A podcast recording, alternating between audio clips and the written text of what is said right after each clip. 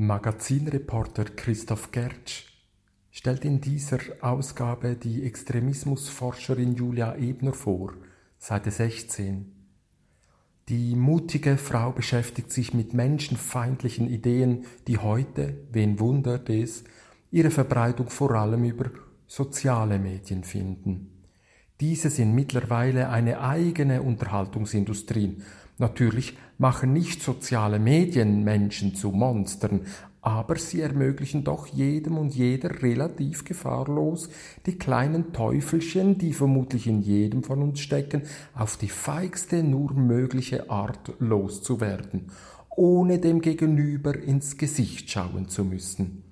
Soziale Medien wiegeln auf und verstärken Affekte, Sie fördern die Kaltschnäuzigkeit und schaffen Pseudogemeinschaften. Dennoch kenne ich kaum jemanden, der ausgestiegen ist aus Facebook. Im Gegenteil, die schärfsten Kritiker des Netzterrors in meinem Bekanntenkreis treiben sich mit dem größten Eifer selbst darin herum.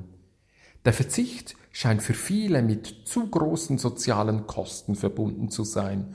Das Gefühl, andernfalls nicht dazuzugehören, in die Köpfe der Leute gepflanzt zu haben, das ist die größte Leistung der Firma aus dem Silicon Valley.